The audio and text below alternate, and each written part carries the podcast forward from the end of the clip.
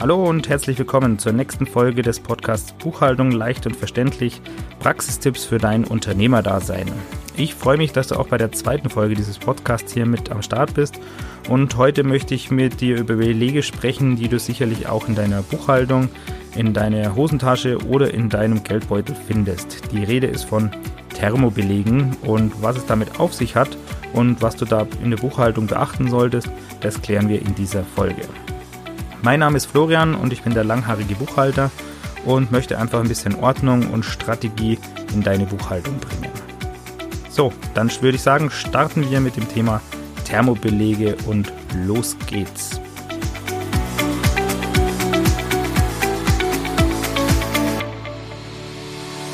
Ja, Thermobelege, ein altbekanntes Problem, ähm, weil man sie oft in, bei Tankstellen, auch in Restaurants oder in Supermärkten bekommt. Das sind diese Belege, die eben auf so Thermopapier aufgedruckt sind.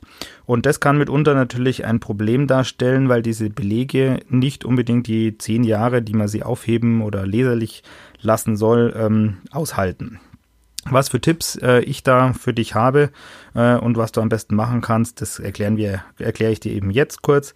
Und zwar geht es eigentlich darum, diese Thermobelege, ähm, du musst also alle Belege, nicht nur die Thermobelege, alle Belege zehn Jahre lang ähm, aufbewahren und zehn Jahre lang leserlich aufbewahren. Und hier ist das Stichwort ganz klar auf leserlich und ähm, da ist es natürlich ein Problem, weil selbst wenn du diese Thermobelege ordnungsgemäß in deiner Buchhaltung äh, einsortiert hast äh, und irgendwo in einem Archiv im Keller oder so lagerst oder auf dem Dachboden, dann ist eben auch hier nicht gewährleistet, dass die nächsten zehn Jahre diese Belege auch wirklich ähm, haltbar oder leserlich ähm, sind weil diese Thermobelege, die sind sehr empfindlich ähm, und das kann also sogar in einem dunklen Archiv, äh, wo es ein bisschen feucht ist, ein Problem darstellen.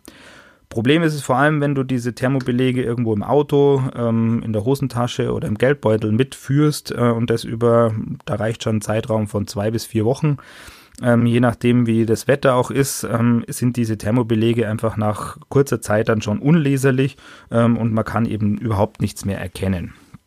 Das ist natürlich ein Problem, wenn du die Kosten dann als Betriebsausgabe geltend machen möchtest, ähm, vor allem hinsichtlich des Vorsteuerabzugs, weil ein Betriebsprüfer von einem Finanzamt ähm, dann durchaus dir diese ganzen Belege, äh, die nicht leserlich sind, rausstreichen kann oder zumindest dir den Vorsteuerabzug hier verwehren kann. Und das ist oft mehr ähm, wert, vor allem wenn man das dann auf eine gewisse Jahreszahl sieht, ähm, kann es dann durchaus in bestimmte Summen gehen, die man jetzt als Unternehmer nicht unbedingt zahlen möchte.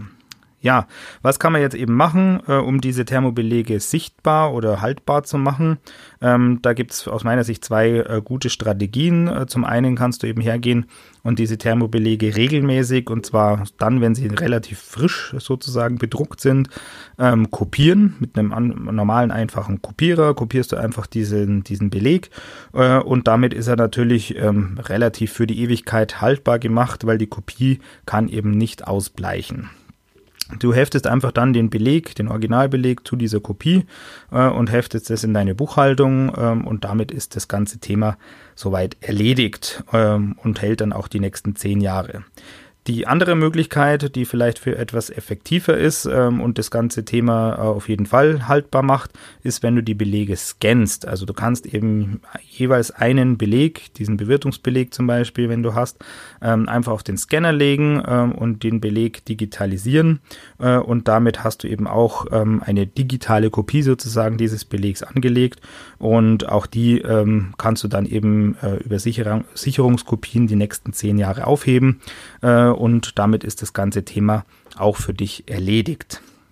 Wichtig ist eben dann, äh, wenn du das als digitale Variante natürlich machst, dass du entsprechend auch Sicherungskopien machst, ähm, weil auch mit der besten Festplatte kann natürlich mitunter mal was kaputt gehen und dann hast du vielleicht wieder das Problem, ähm, ja, dass sie, dass die Belege einfach weg sind und auf der anderen, also die digitalen Belege weg sind und der Originalbeleg vielleicht nicht mehr leserlich ist.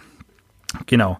Ein paar Tipps vielleicht noch, ähm, wie du noch besser damit umgehst, weil wie gesagt, teilweise ist es schon nach zwei bis vier Wochen, wenn ich da so Thermobelege finde, die zwei bis vier Wochen im äh, warmen Auto in der Sonne gelegen sind, dann kann man da schon nichts mehr lesen. Äh, und dann ist natürlich äh, da dort schon problematisch, weil einen unleserlichen Beleg, den ich kopiere oder scanne, mache ich deswegen nicht mehr besser lesbar.